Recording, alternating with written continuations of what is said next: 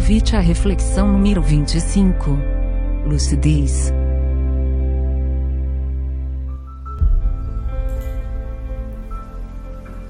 Olá, amigos. Eu sou a Maria Amélia e convido vocês para uma reflexão muito interessante. Vamos imaginar a nossa existência como uma longa estrada.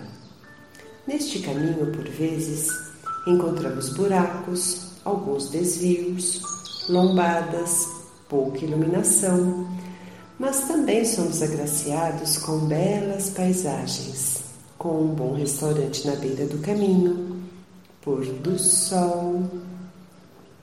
Porém, muitos se perdem neste caminho pois rígidos em seus padrões mentais, não enxergam nada além das dificuldades do percurso.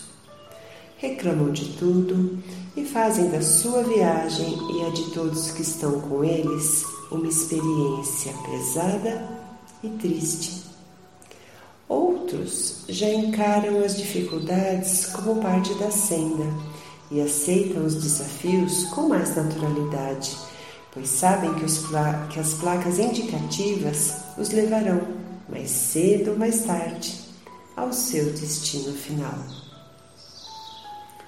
Pensando bem, com qual dos dois personagens nós nos identificamos melhor? Com aquele que tem os olhos voltados somente para as dificuldades? Ou com aquele que faz o seu melhor e se adapta às situações? Sem entrarmos na área médica ou psicológica, é certo que todos nós, de vez em quando, oscilamos emocionalmente.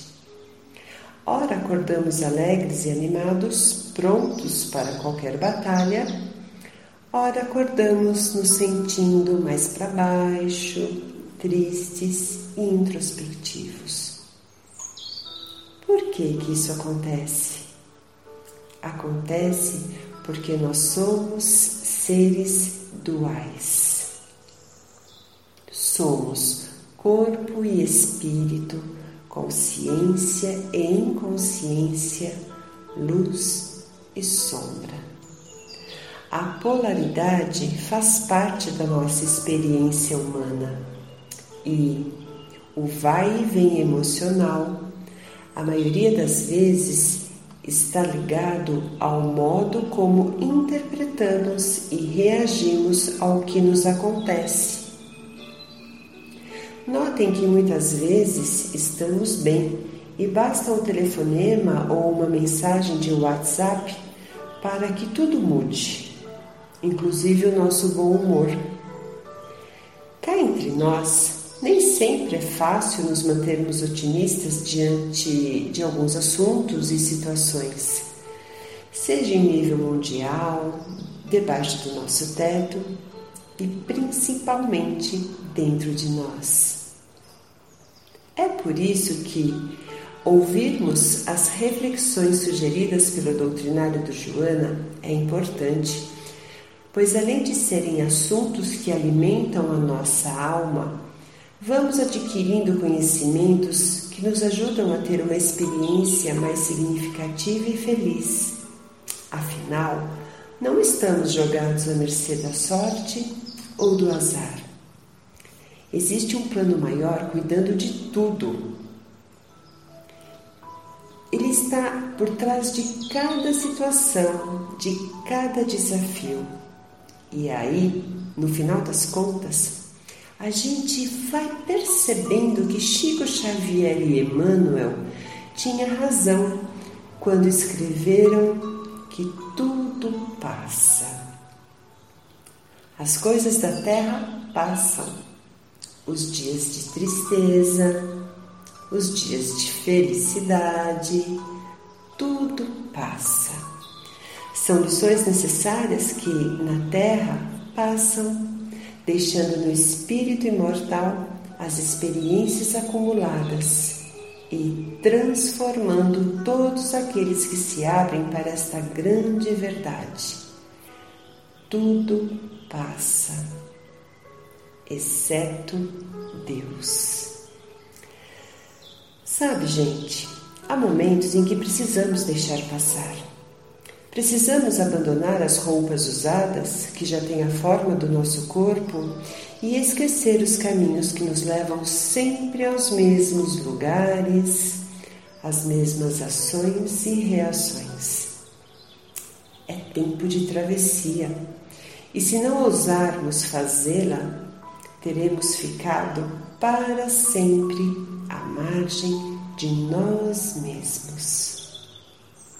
E para que a travessia pela estrada da vida seja de maneira consciente e significativa, temos que ter o que? Lucidez. Lucidez é o tema da nossa reflexão de hoje. Vamos lá? Vamos começar a definir o que vem a ser lucidez.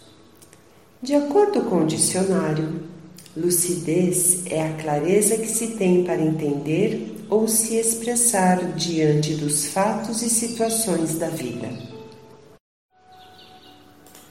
Normalmente, quem é lúcido possui facilidade e rapidez de compreensão.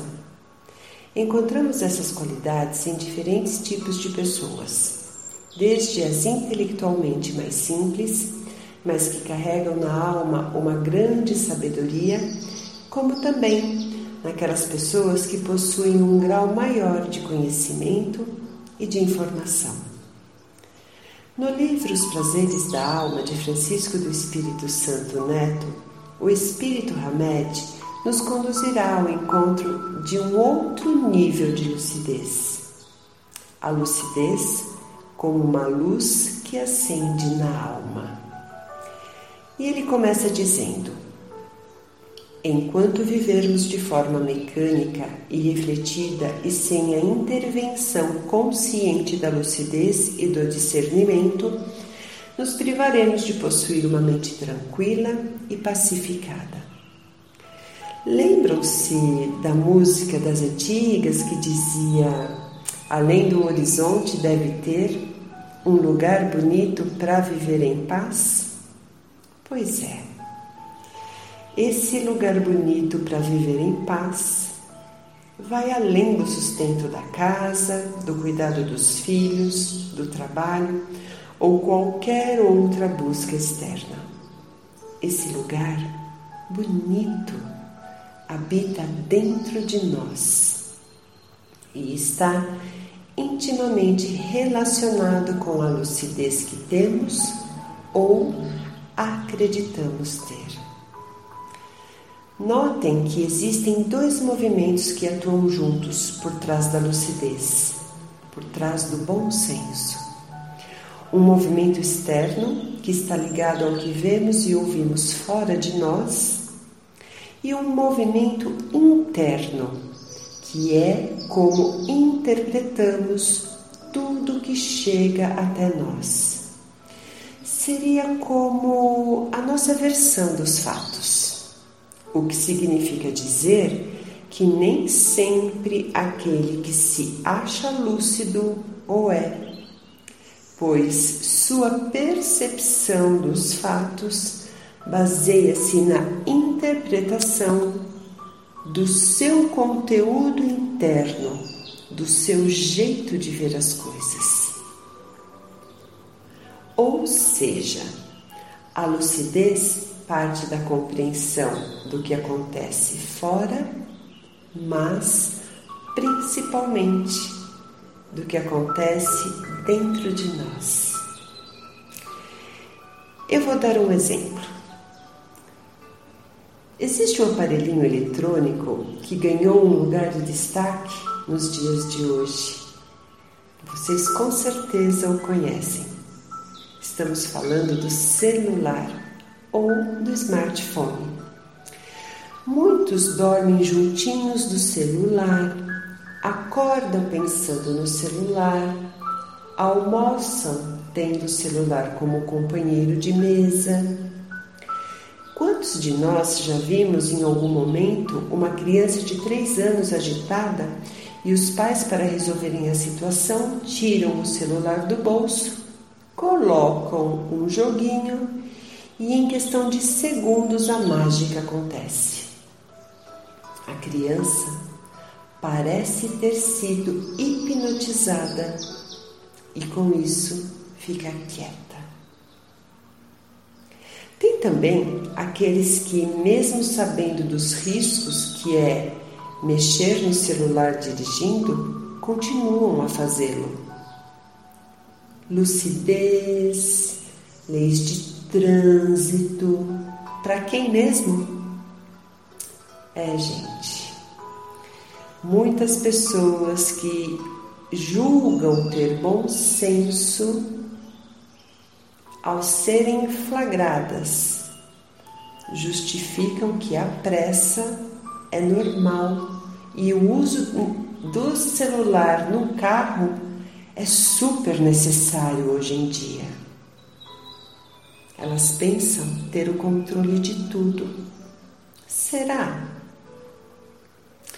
Se pararmos para pensar, vamos perceber que a televisão, a internet, as redes sociais estão ditando o ritmo da nossa vida e, com isso, levando-nos para bem longe daquilo que temos de mais precioso: a sanidade emocional e a paz interior.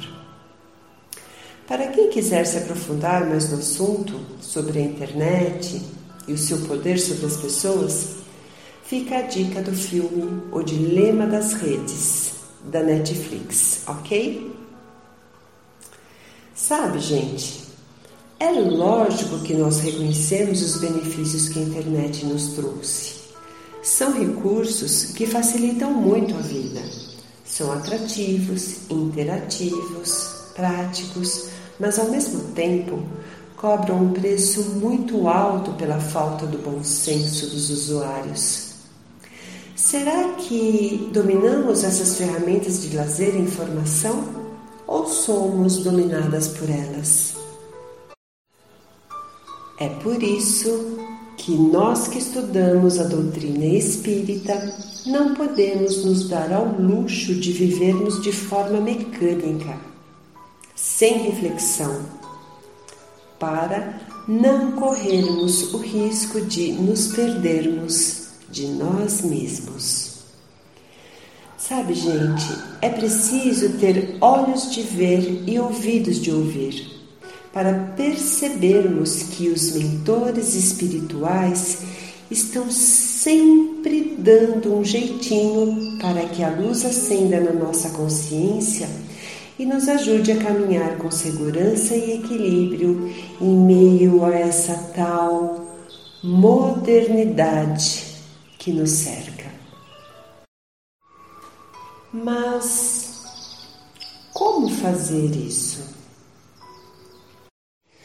Allan Kardec, na questão 919, pergunta aos espíritos: qual o meio prático mais eficaz para se melhorar nesta vida e resistir ao arrastamento do mal?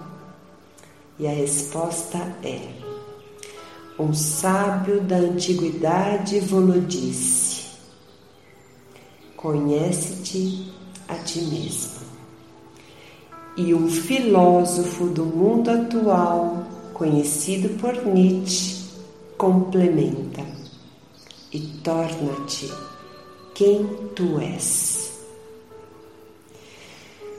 Resumindo, amigos, para nos tornarmos quem verdadeiramente somos, temos que buscar conhecer e entender a riqueza que existe dentro de nós. Hamed diz que precisamos estar em contato com a nossa própria alma, ir para dentro de si. Reconhecer os próprios sentimentos e emoções é importante porque eles são o ponto de partida para uma existência mais autêntica, mais leve e satisfatória. Sabem por quê? Porque são eles que atuam como mensageiros a nos avisar acima de tudo o que devemos ou não devemos fazer. Sabe, gente, nós não somos perfeitos, nós somos perfectíveis. Podemos nos aperfeiçoar. Estamos crescendo a todo momento, é fato. Temos partes prontas, outras que precisam melhorar e potenciais que precisam ser redescobertos. O ir para dentro nos faz perguntar: quem sou eu? O que eu gosto de fazer? O que me encanta? O que eu não gosto? Do que, que eu tenho medo? Qual é a parte que me falta? O que, que eu preciso melhorar? É um empenho consciente, 24 horas por dia. É fácil? Não, não é fácil. Conseguimos ficar equilibrados o tempo todo? Não. Nós muitas vezes também caímos em tentação e chutamos o pau da barraca, literalmente. Daí bate a culpa e a gente pensa: nossa, eu faço escola, leio o Evangelho, ouço as reflexões e ainda tenho esse tipo de atitude, parece que não aprendi nada. Que vergonha. Amigos, vamos sempre nos lembrar de que estamos na matéria e também somos influenciados por ela. Uma noite mal dormida pode nos deixar irritados, uma situação de desemprego, dores, trânsito, fome, cansaço, enfim, temos que entender que tudo isso interfere no nosso estado do ânimo.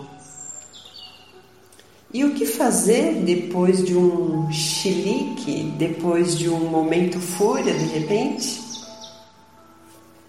Para aquele que caminha longe de si, na inconsciência de seus sentimentos interiores, é esperado que ele culpe a tudo e a todos. Com certeza ele vai culpar o governo, o Covid, o chefe, os familiares. Porém, para os que buscam sair deste círculo vicioso de culpados e inocentes através da autodescoberta, é esperado que a maneira de se lidar com os desafios seja diferente. E quando reconhecemos a parte luz e sombra que habita em nós, temos a oportunidade de mudar o jeito de olhar para todos os desafios que cruzam na nossa vida.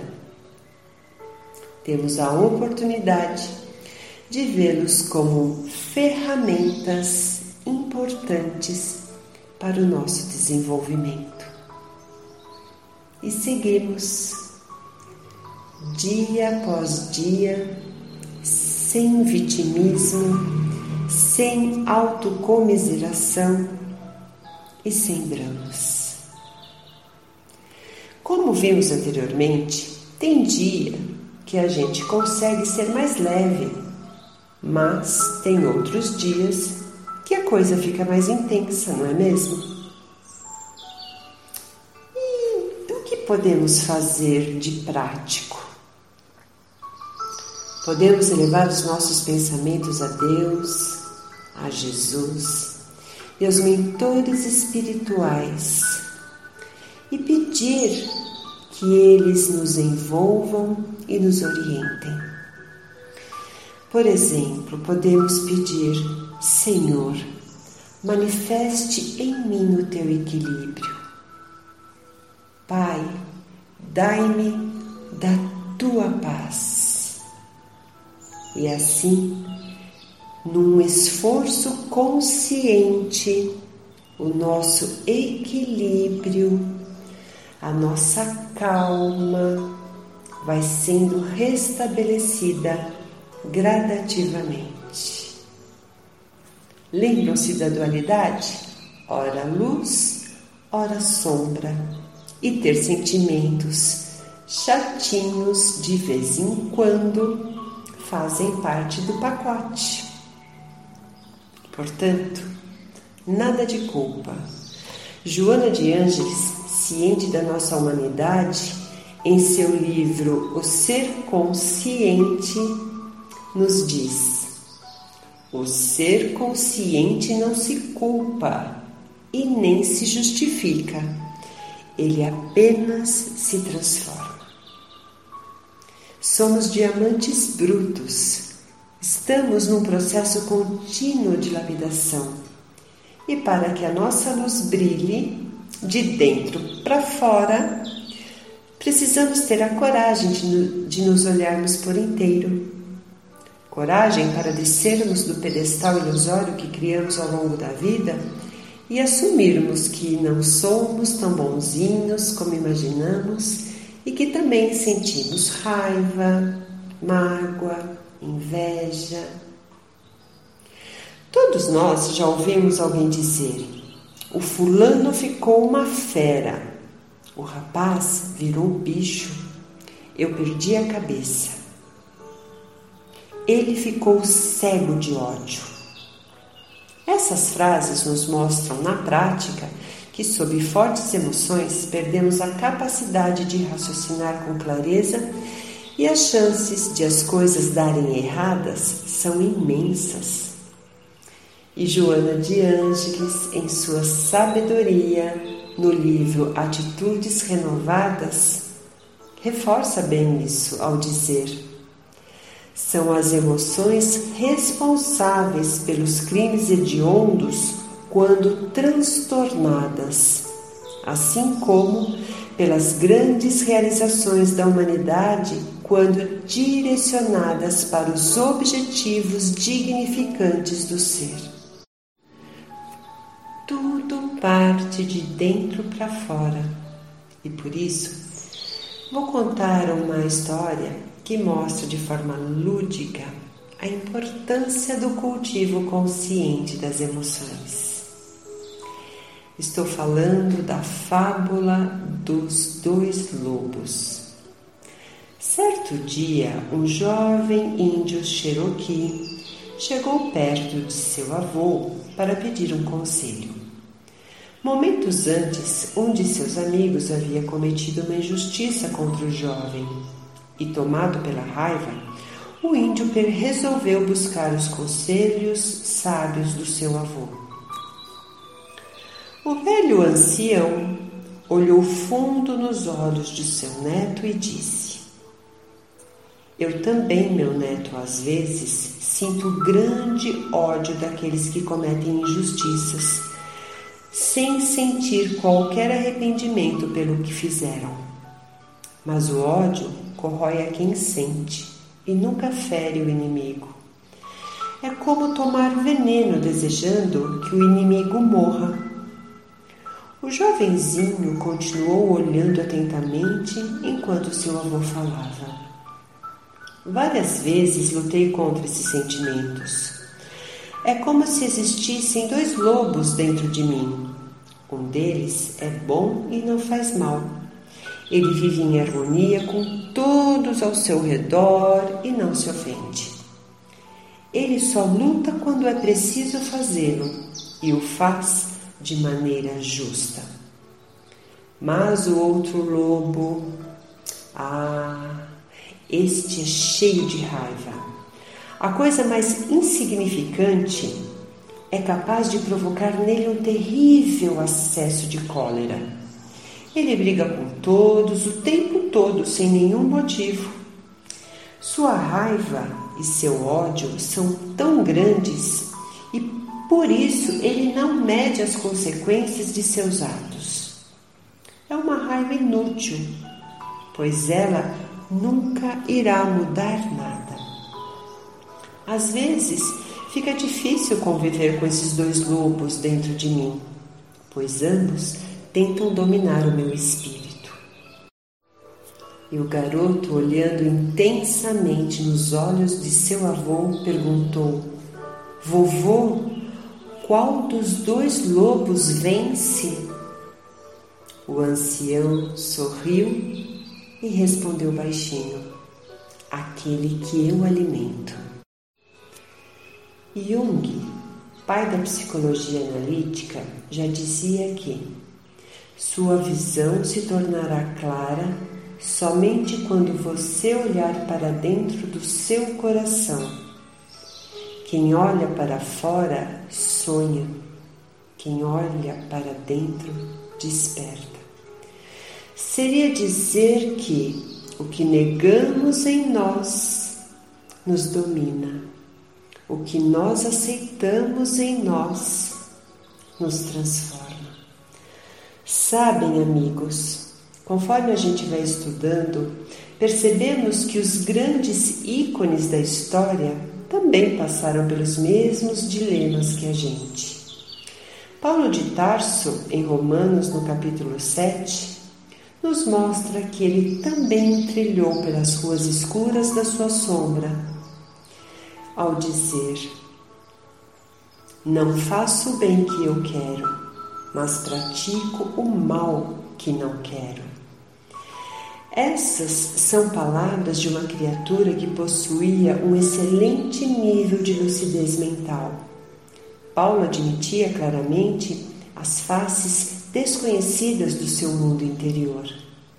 Sabia que não se iluminaria se não as aceitassem e suplicava fervorosamente ao Criador a orientação necessária para lidar com esses estados íntimos da alma. E olha que nós estamos falando de Paulo de Tarso. Por isso que na qualidade de espíritos milenares que somos, a cada reencarnação Deus nos dá, através de suas leis, a oportunidade de conquistarmos, se quisermos, as verdades espirituais que ficarão conosco pela eternidade. O esforço desta conquista é mérito nosso. Nem a ferrugem e nem a traça poderão corroê-los. Então, amigos, sigamos um dia de cada vez na certeza de que a lei do progresso é para todos. Parece uma frase clichê, mas a verdade é que hoje somos melhores do que ontem e com certeza amanhã seremos melhores do que hoje. Tenhamos neste processo muita paciência, auto-amor e, acima de tudo, não julguemos.